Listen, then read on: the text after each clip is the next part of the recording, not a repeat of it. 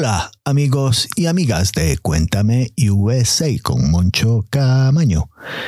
En este episodio vamos a charlar con Ismael y Mariano. Ismael es la voz y la guitarra eh, de esta banda y Mariano es el bajo. ¿Y de qué banda estoy hablando? Pues de Apartamentos Acapulco, una banda granadina de shoegaze. Apartamentos Acapulco. Y tuvimos una charla con ambos miembros por unos, eh, no sé, 30 minutos o un poquito más, por ahí. Y como hacemos en todos los episodios, al principio de la charla, antes de la charla, vamos a incluir una canción. Se titula Alguien Normal, que fue la primera que escuché de este grupo. Alguien normal. Y al terminar la charla vamos a incluir otro tema que se titula Viento, una canción original del grupo mexicano, Caifanes. Así que aquí estamos una vez más con la entrevista y apartamentos Acapulco. Gracias.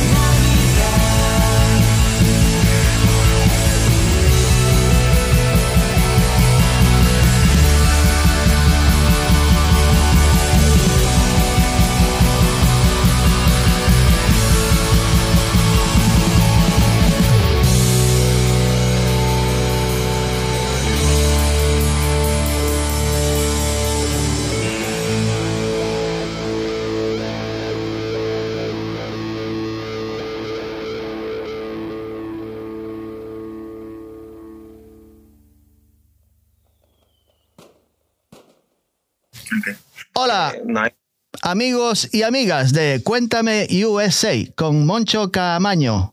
Aquí estamos una vez más eh, y tenemos una entrevista con dos personajes que me, verán incógnitos, pero eh, ya le estoy cogiendo un cariño especial. Entonces tenemos aquí a un grupo que se llama eh, Apartamentos Acapulco. Y son españoles. Y de Granada, especialmente, si, estoy seguro. Si a lo mejor me dicen que son gallegos, pero yo creo que no, creo que son de Granada. Y los tengo aquí presentes a, a Ismael. Y Mariano. Y Mariano, que es el bajista. Sí, bajista. Y Ismael es guitarra y teclados. No, yo grabo teclados también, pero principalmente canto, toco la guitarra. Luego falta falta nuestra batería y Angelina, que también es parte principal del grupo, que es la otra chica que canta, que ahora mismo está ensayando. O sea que vosotros estáis de vagos y ella es la que está trabajando. Exactamente. y el, vuestro grupo era, comenzó como un dúo entre tú y, uh, y Angelina. ¿O ¿Cómo empezó el grupo, vuestro proyecto?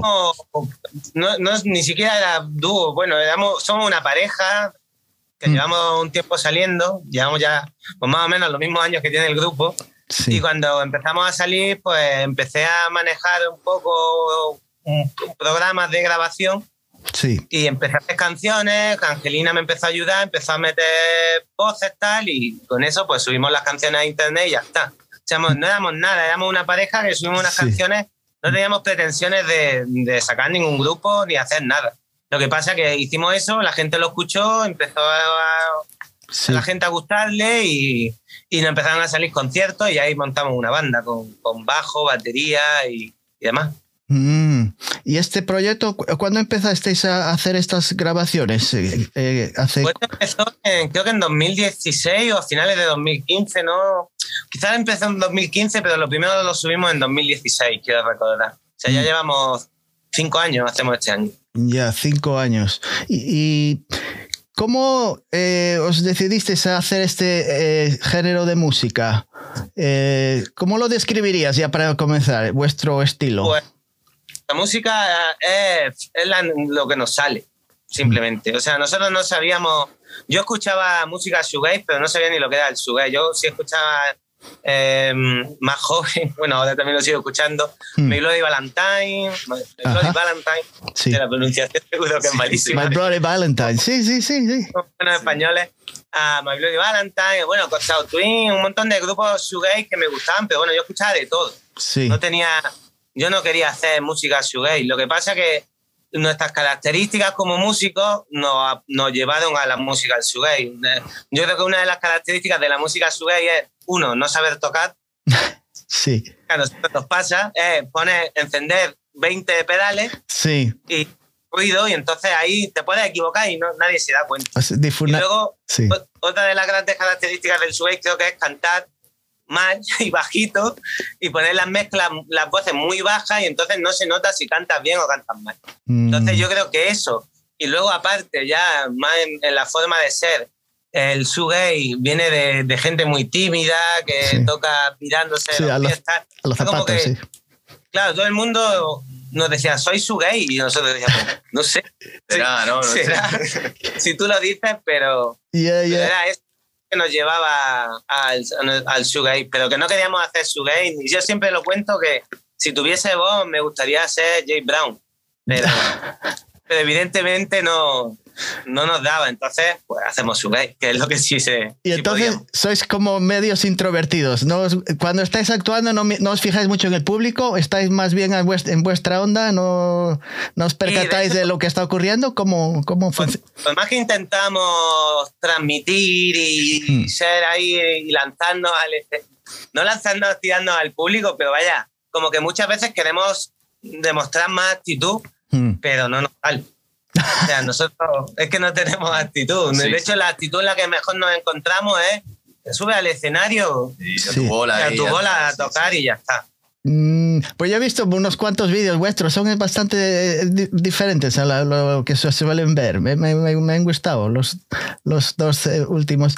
Eh, y, ya, os, ya os había comentado hace un poco, conocí vuestro grupo eh, a través de una estación de radio eh, española, eh, de un programa de deportes que se llama El Arguedo. Y, entonces, como en uno de los, creo que al principio del programa, no, no en el intermedio, apareció una canción y me llamó la atención porque ese estilo de música, a mí, me gusta todo, el tipo, todo tipo de música, pero el shoegaze fue algo que siempre me llamó la atención, que ya empezando en los 80, que creo que cuando se, a finales de los 80, principios de 90, ahí creo que salió de más o menos de Inglaterra, yo creo de la Gran Bretaña, todos esos grupos. Y ahí fue cuando me, me, me, gustaba ese estilo de música. Y lo, lo, escuché en El Larguero, en el programa de deportes. Le pusieron vuestra, vuestro tema. Eh, ¿Cuál era? Era el... Em, alguien normal. Alguien normal, exactamente. Y entonces eh, eh, me describieron el, que dijeron, eh, esta gente os la recomiendo, se llama Apartamentos Acapulco. Y dije, Apartamentos Acapulco, pero esta banda no me suena de nada, pero me gustó. Entonces empecé a investigar y ahí estáis vosotros. Y ¿Me podéis explicar? Seguramente os han preguntado trillones de veces por, qué el nombre de Apartamentos Acapulco. Eh, suena una, una, urbanización ahí, pero no creo que sea en Acapulco, será cerca de, vuestros entornos. Nada, tuvimos la suerte de viajar antes de toda esta locura, la pandemia y tal. Tuvimos la suerte de hacer una mini gira, Angelina y yo solos, por México. Imagínate la cantidad de veces que nos preguntaron en México por el nombre era mm. como Acapulco, soy de Acapulco. No tiene nada que ver. Bueno, aquí en España eh, Acapulco es, un nombre como que, que transmite vacaciones, tal, buen rollo, yo creo. Sí, y hay muchas organizaciones en muchísimos sitios que se llaman apartamentos de Acapulco. Mm. Nosotros más concretamente somos de, somos de Granada Capital, pero veraneamos, bueno, yo voy todos los veranos al pueblo de mis padres, que está en la costa, y al lado se llama Carchuna el pueblo, al lado hay un pueblo que se llama Torre Nueva, que tiene una urbanización que se mm. llama Apartamento Acapulco. Ah. Y un día Angelina y yo paseando por allí, eh, estamos ya con este proyecto que te comentaba antes, con la idea de las canciones, pero claro, cuando fuimos a subir las canciones nos dimos cuenta, le tenemos que poner un nombre, porque si no, no podemos subir. y paseamos al lado de los apartamentos de Acapulco y íbamos a comprarnos un helado y dijimos, pues, ¿por qué no apartamento de Acapulco? Suena guay. Bueno, primero fue Acapulco. Sí. Que que era como, ¿por qué no llamamos Acapulco? Pero lo veía demasiado típico y se quedó con apartamento de Acapulco. Creo que el nombre está bueno. Sí, sí, sí. Mi esposa, mi esposa que yo tengo aquí me dice apartamentos Acapulco, pero es un, ese es un grupo de, de qué estilo, porque con ese nombre suena como a verano, como una cosa eh, alegre, como un, yo qué sé, un relax, con una música así relajante. Sí, total. Sí, y tú, Álvaro, ¿cómo entraste en el grupo? ¿Te pidieron eh, ayuda? Dijeron, necesitamos a alguien para que nos ayude a hacer este tipo de música en directo y necesitamos eh, gente. ¿Cómo contactaron contigo? yo, realmente entré bastante tarde, yo entré hace un año y medio ya, más o menos. Yo entré sustituyendo al bajista que había antes que yo. Ah, ¿y de, de qué conocías a Ismael? Pues me conocían, pues, pues conocían un grupo en el que yo tocaba antes. Ah. Me conocían a, los chavales que tocaban conmigo. Y fue que estaba ahí buscando, ¿no? Como en Instagram, no sé qué, y vieron que yo ya vivía en Granada, pues yo soy de Córdoba. Ajá. Y pues no sé, empezaron en mí, no sé muy bien. Sí, realmente el proyecto empezó con, con, con, los cuatro amigos que se quisieron apuntar. Sí. Pero el grupo fue creciendo, cada vez era más más exigente, más difícil mantener el ritmo. De hecho, tuvimos que cambiar de batería porque nuestra primera batería hmm. tenía un hijo y, no podía compaginar tocar tanto con el hijo. Luego teníamos bajista tal y ya Mariano es el último bajista que entró, que como él bien dice, pues nos quedamos sin bajista y, y teníamos por ahí echado el ojo a, en las hmm. redes sociales, sabíamos que tocaba bien y lo llamamos. Hmm. Y bueno, él se quiso porque le molaría el grupo, me imagino. No, a mí molaba bastante. O sea que tienes pensado quedarte ahí por un rato, a no ser que ocurra algo extraño, tus intenciones son... esperemos, esperemos que dure. Eso es lo que queremos todos, porque... Un grupo que hemos cambiado bastantes veces ya de formación por, mm. porque es difícil mantener un grupo, tiene muchas exigencias y, y no todo siempre está de cara y vaya, nosotros ya nos ha tocado cambiar, eh, de hecho él es nuestro tercer bajista. Mm, pues espero que seas el último. Eso esperamos todos, porque no queremos cambiar más. No, eso de andar haciendo cambios no, no es muy bueno. Cuantos menos, mejor. En la música sí se cambia, se puede avanzar, siempre añadir un poquito más. Sí, ahí lo intentamos. Sí, pues sí. ¿Qué, te, qué os iba a preguntar? Eh, Estuvisteis en eh, Argentina, ahí producisteis el, el, disco, porque tenéis dos producciones, eh, dos discos enteros, ¿no? Completos, se puede decir. El Nuevos Testamentos de 2017 y El Resto del Mundo en el 2019. Sí, de 2019. ¿Y el 19 cómo fue? Fue lo de irnos a Argentina fue casualidad realmente. Eh, habíamos estado girando, no sé si conocerás a un grupo que se llama El Mató, a un policía motorizado. ¿Son argentinos? Sí, son bastante, bastante conocidos, sí. muy, muy, pero ellos vinieron a España, hicieron un par de giras, nosotros los conocimos, nos interesamos en ellos, nos gustaba mucho su música mm. y nos invitaron a hacer las giras con ellos y ya surgió una amistad. Ah. Y, ellos siempre nos decían, tenéis que ir a Argentina de gira, tenéis que ir, pero claro, era como impensable por, porque mm. es difícil afrontar un viaje, cuesta mucho dinero. Sí. Bueno, al final el grupo fue creciendo, nos lo planteamos y allí que nos fuimos. Y justamente cuando estábamos terminando, estábamos en el proceso de grabación del disco, ellos habían acabado la gira, su técnico de sonido estaba por España y le ofrecimos la posibilidad de, que se viniese a Granada, nuestro estudio de grabación, que por cierto es donde estamos ahora mismo.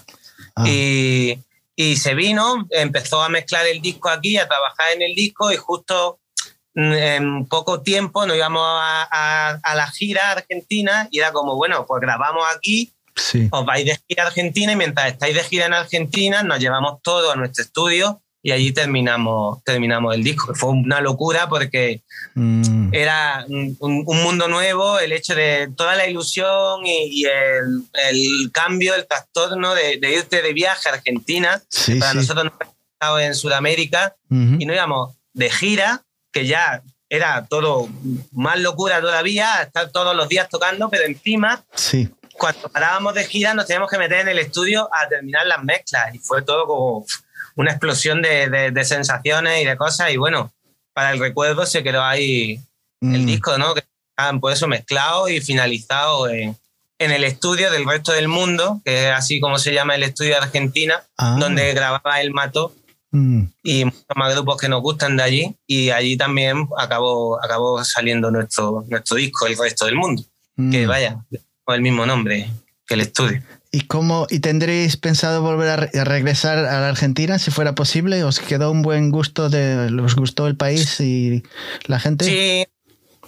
No, no nos gustó tanto el país, pero está políticamente mal. Bueno, eso es, lleva años y años y años. Eso es un sinfín. Eso. Es un problema, ¿no? Están, pero bueno, no, nos gustó. Nosotros somos muy amantes de la escena independiente, de la música argentina. Somos muy fan de muchísimos grupos y de hecho hicimos muchísima amistad con muchísimos grupos con los que éramos fanáticos y terminaron siendo amigos. Mm. De hecho, hemos hecho viajes de ida y vuelta con ellos. O sea, luego vino Bestia Bebé, uno de los grupos que nos gustan mucho, de España.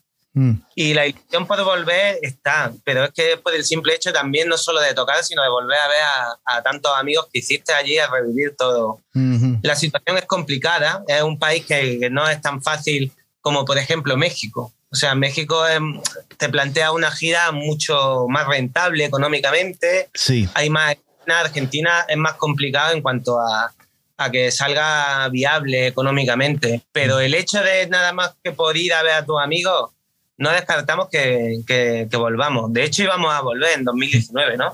Mm. Sí, Pero tuvimos un, últimamente no estamos teniendo, bueno, últimamente, aquí a un tiempo no estamos teniendo mucha suerte con, con ciertas cosas. Tuvimos un problema de salud grave familiar y tuvimos que cancelar una gira en 2019 que teníamos con, con los vuelos comprados y todo a ah, Argentina. No me Pero digas. sí, yo, yo me porque yo no fui la otra vez que fueron.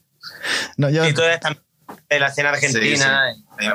Porque en Argentina hay montones de grupos, desde ya bien rato, todo tipo, tienen gran variedad de tipos de... de... Yo he escuchado muchos grupos, eh, claro, algunos son muy conocidos, otros son bastante desconocidos, pero yo qué sé, Soda Stereo siempre fue algo que uno de los más grupos más conocidos, yo qué sé.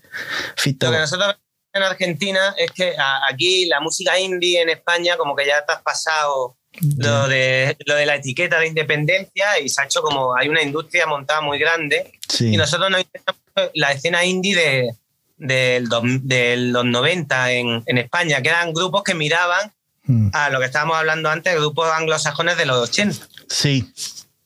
Argentina vemos que la escena independiente es como la que hay ahora, es como la que había aquí en los 90.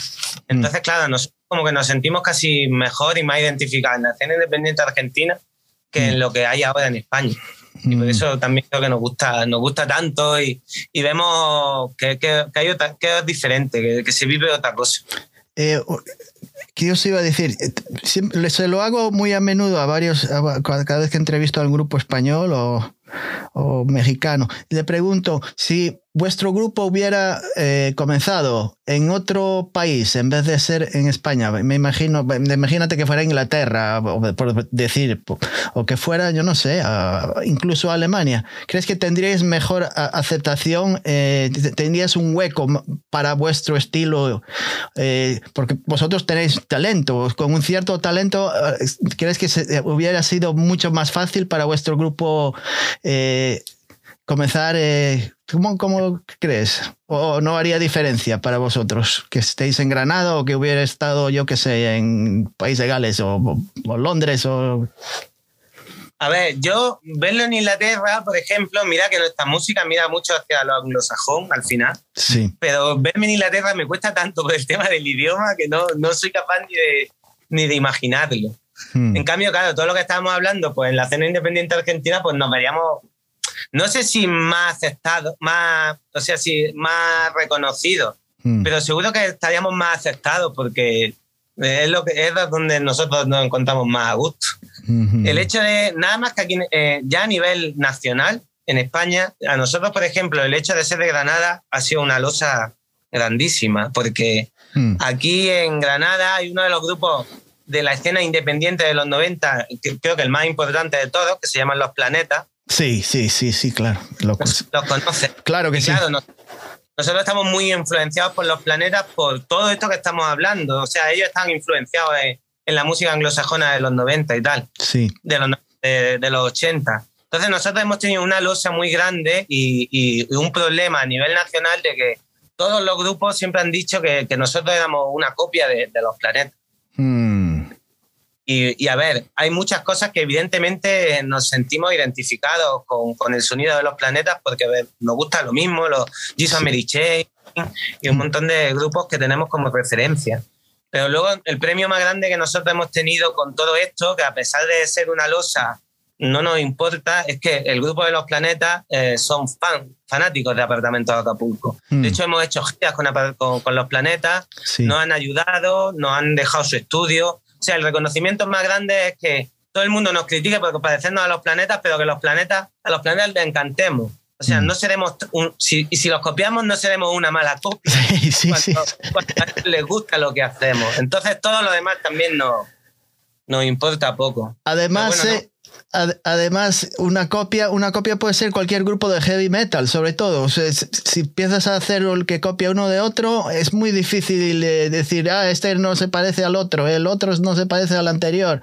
Es imposible distinguir, decir, no, este es, o, haces una música que no es la que te gusta o totalmente diferente a ninguna, o siempre vas a tener influencias de algún, de algún otro grupo, me, digo yo. Sí, pero el problema el problema de la losa que tenemos nosotros por ser de Granada es que aquí en Granada, aquí en Granada todos los grupos que salen, se parezcan o no, les dicen que se parecen a los planetas, porque es que los planetas abarcan todo. El problema de ser de Granada es que si, por ejemplo, fuera gallego, como, como decías al principio, si yo fuese gallego imitada a los planetas, estaría mejor visto que, si, que si eres de Granada imita es como si eres gallego y imita a golpes bajos, ¿eran los gallegos? No. Sí, sí, sí, eran golpes bajos, era del grupo gallego, sí. O, plan, o... golpes bajos está fatal, pero si eres de Granada y imita golpes bajos, está mejor, ¿sabes? Pues os tenéis, que, os tenéis que mudar de provincia. A lo mejor os vais para el País Vasco y hacéis ahí el grupo de nuevo. Granada, Granada sigue muy bien. Entonces...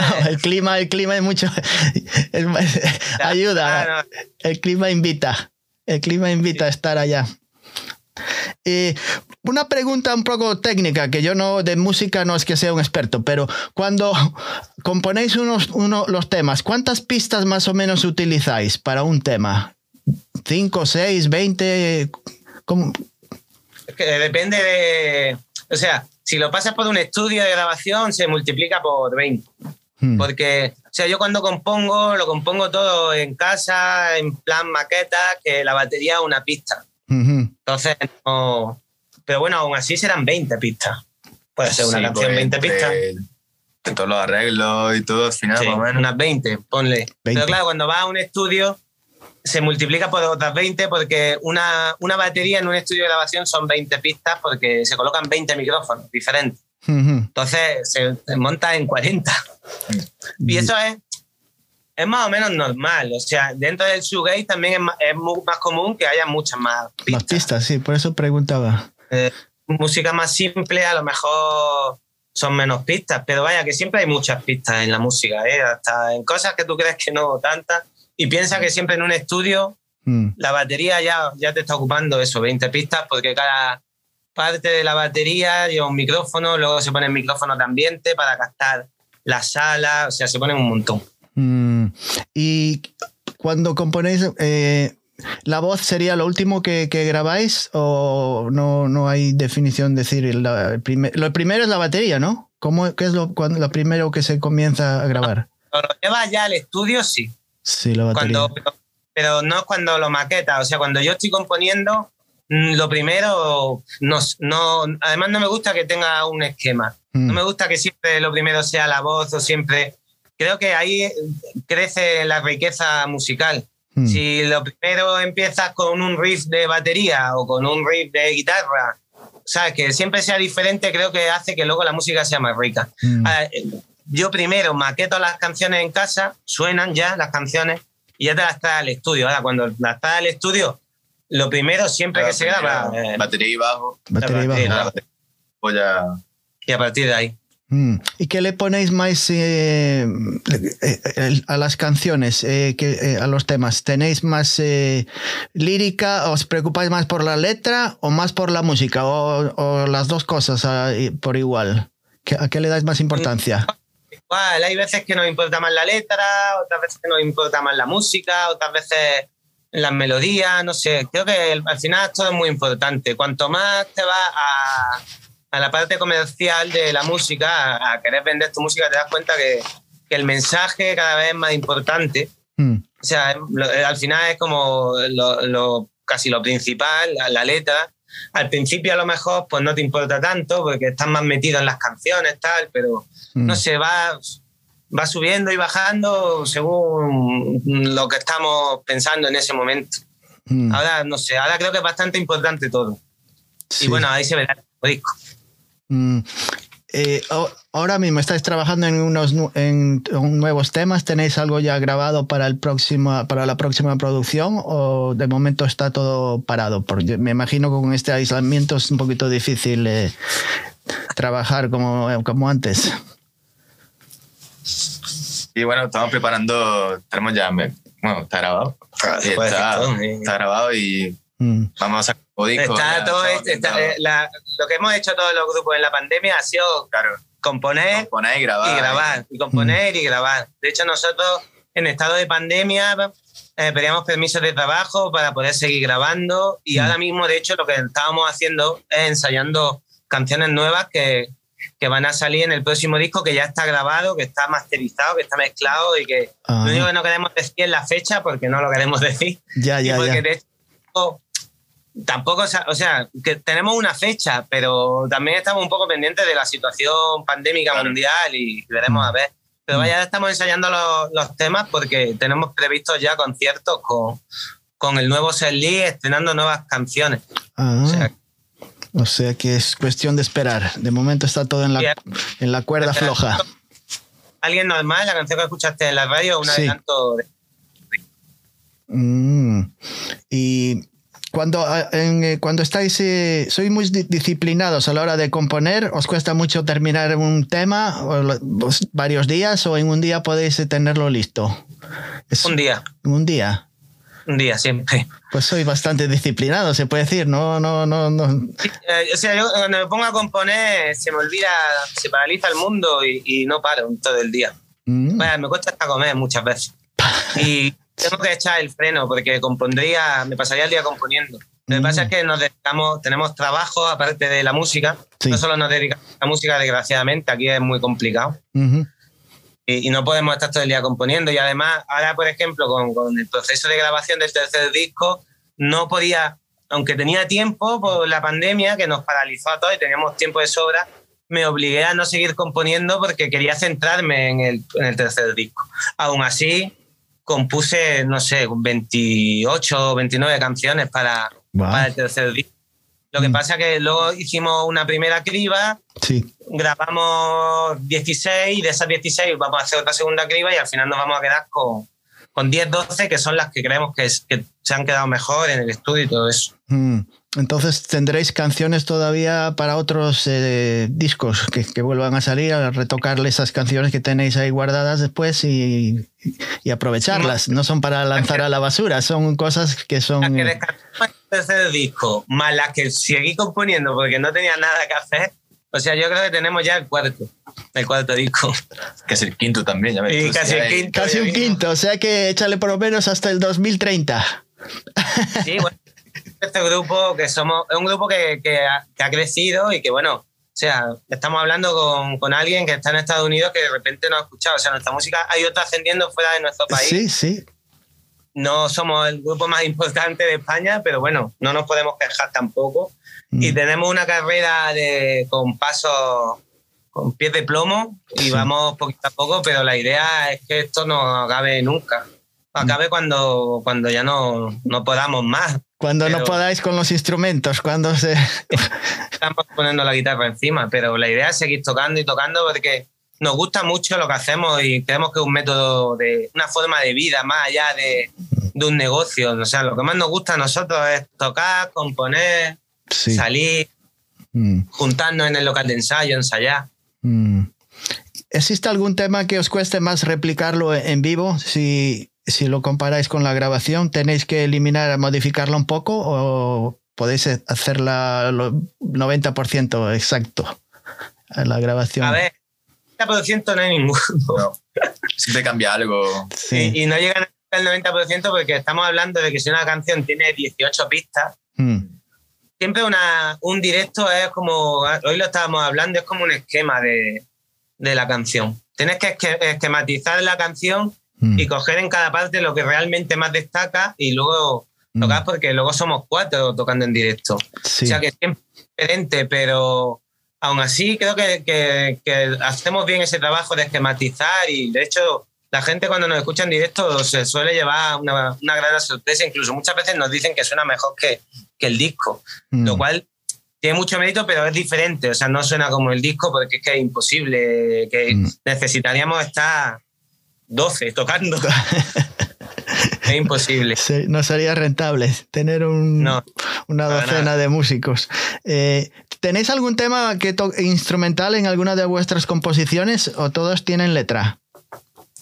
Todos tienen letra. Si nos gustan pasajes instrumentales en las canciones, pues nos gusta mucho. O sea, también somos muy. Yo soy muy fan de, grupos instrumentales, de.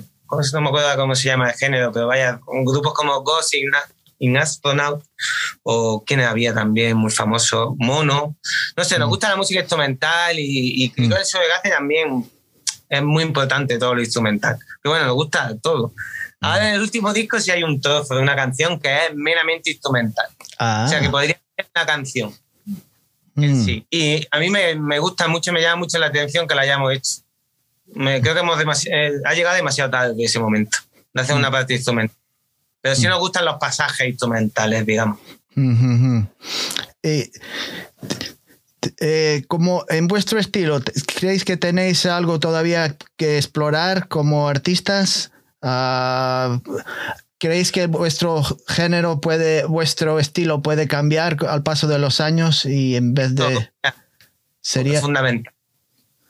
De hecho, creo que también es parte de la música. O sea, creo que igual que te digo que, que vamos a durar toda la vida, creo que necesito que toda la vida crea que hay algo más hmm. musicalmente. no, de hecho, por mucho que hablamos de gay no, estamos, no nos consideramos que nuestra música esté encasillada en gay porque hmm. yo no lo concibo como tal. O sea, yo hago lo que me place. Sí, sí, sí.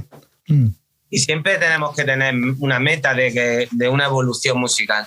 De hecho, el nuevo disco hay de todo, yo creo, y hay canciones que se van más a, a, a, unos grupos, otras que se van más a otros. Creo que es muy variado mm. y no, no nada sube. Creo que eso es fundamental. Si no, si no es un aburrimiento. Sería un aburrimiento para vosotros y un aburrimiento para el oyente, para, para ambos. Sí, creo que sí. Una pregunta, si, si, investigara ahí en vuestra, en, cada uno de vosotros, en vuestra colección de discos, físicos o digitales, del que fuera, ¿qué sorpresas me encontraría ahí entre vuestros eh, eh, cositas que tenéis ahí guardadas? Eh, ¿Qué estilos pues, encontraríamos que no tienen nada que ver con shoegaze, dream pop o de todo? Pasamos, contesto y luego le paso la bola a Mariano. Sí. Y bueno, ya también va a notar el cambio generacional de que Mariano tiene 20 años y yo tengo 35. Entonces, nada más que el hecho, yo, yo tengo discos en físico y Mariano no. Bueno, yo sí tengo discos en físico. Muy eh. poco. Muy poco. Algunos que te regalaron.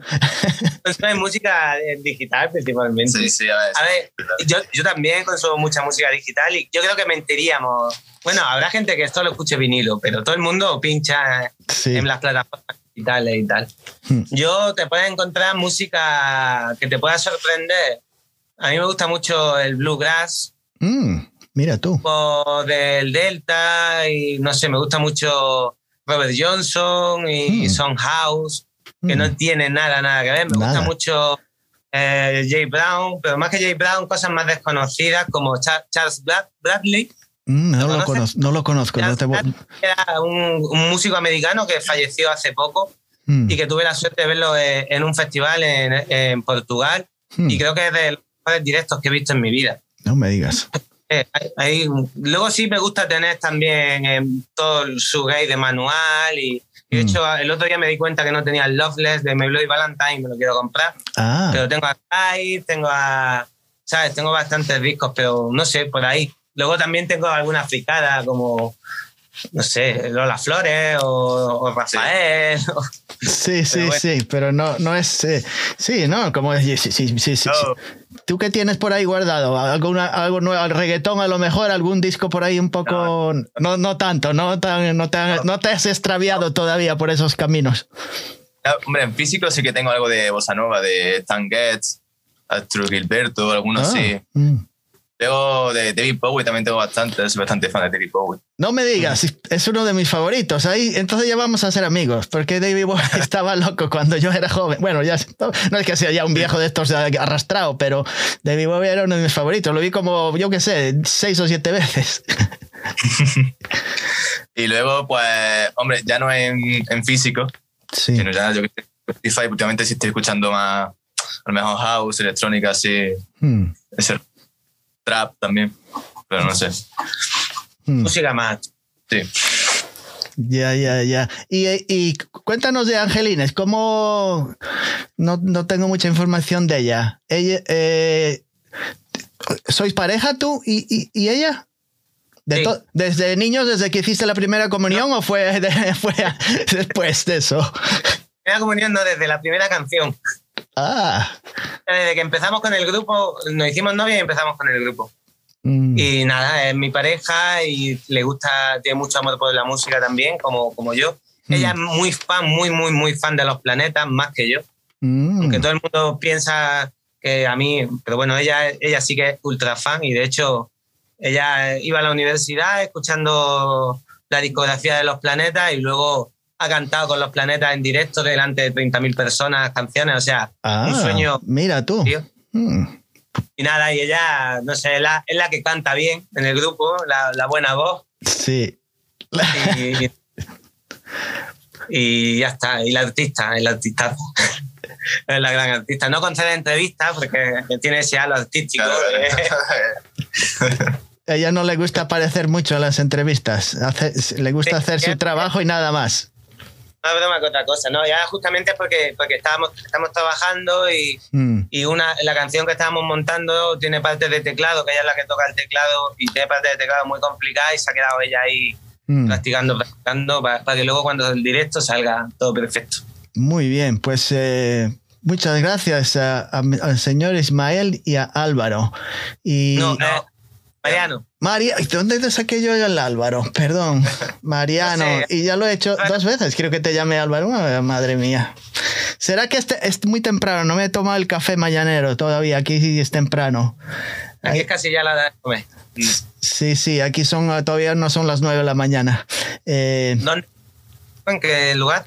yo estoy en el estado, no sé, no creo que lo conozcas, se llama New Jersey. Y queda, Sí. sí, queda como, a- si salgo ahora de, cojo mi coche y me voy a Nueva York, me llevaría 20 minutos llegar a Manhattan. Lo tengo al frente. Nets. De baloncesto.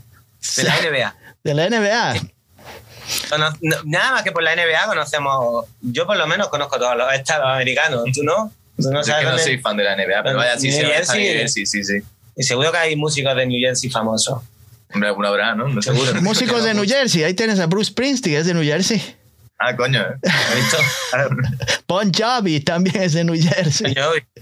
Bon Jovi lo- yo lo llegué a escuchar. Yo también lo he escuchado, sí, sí. Bon Jovi. Ahora está un poco pernoctado, Ah, ¿no? Pero No, ya está un poquito fuera de... de- de- ya. Casi ese malillo, el te tira también, ¿no? No sé. Sí. O sea que os gusta mucho el deporte. ¿A, a ambos os gusta el deporte? Eh, A mí no, yo no A mí ¿Tú no? sí, a mí me gusta el deporte. De hecho, vaya, lo que te contaba me hacía muchísima ilusión lo que pasó con, con lo del larguero. Más, casi más sueño cumplido que tocar delante de en un escenario de 10.000 personas. O sea, era como algo muy, muy, muy importante para mí. Y siempre hemos tenido un- algo, algo ligado de Apartamento de Acapulco con el deporte, en cuanto a portadas de, de discos, salen futbolistas. Mm. Y he tenido la suerte que todo ese camino deportivo de Apartamento de Acapulco me llevado a hacer entrevistas en, en medios deportivos que, que- de los que yo era fanático, que seguía, y, Sí. y encima la de poder hablar de fútbol, que es lo que Mm. me encanta. Entonces era como, prefiero hacer una entrevista hablando de fútbol sin ser futbolista. No me digas. Hoy, hoy, hoy juega el Atlético de Madrid y el Real Madrid, ¿no? Y hablando de Mariano, pues me ahora ya me acuerdo de Mariano, porque es jugador del Real Madrid. Y del Barça, ¿sabes? Ah, No, no, yo lo digo. ¿Y qué pasa con el Granada? ¿No, eres, ¿No os gusta el Granada? El Granada tiene un buen equipo, ¿no? Ahí tenemos una, una, también una cosa muy, muy bonita que tenemos ahí para el recuerdo, es que eh, tenemos una canción con, con los planetas. Hmm, Ya, ya estás viendo que, que- que nos une mucho con el grupo de los planetas. Sí. Con otro grupo que a mí también me gusta mucho de aquí de Granada, que son muy, muy, muy famosos, se llama Lori Meyers. Sí, he oído hablar de ellos. No he, no he escuchado Sí, no. nada, pero el nombre sí lo conozco. Son muy, muy famosos y hicimos el, hace dos años que el Granada estaba en segunda división y Mm. estaban jugando la liga de ascenso para llegar a primera. Mm. Hicimos una, un himno para, para el ascenso, se Sí. llama Eterna Luz. Ajá. Una, una canción de los planetas realmente, pero nos invitaron a cantar a nosotros y a Lori Meyer. Sí. Y luego el Granada subió y, y ahora está súper bien y, y está jugando la UEFA y todo eso gracias a que nosotros le hicimos una canción. Ah, eso es lo que ayuda. Pues si hacéis otras, ganan el campeonato de Europa. Tenéis que hacer otra más. Estamos, estamos- lo que pasa es que estamos ya pidiendo que pidiendo que nos paguen y, y la hacemos. Por eso no hay problema. Ah, anda tú. Pues eh, seguramente podemos hacer otro otra entrevista y nos hablas de deporte. Y, la de- y- y una para música y otra solamente para deporte.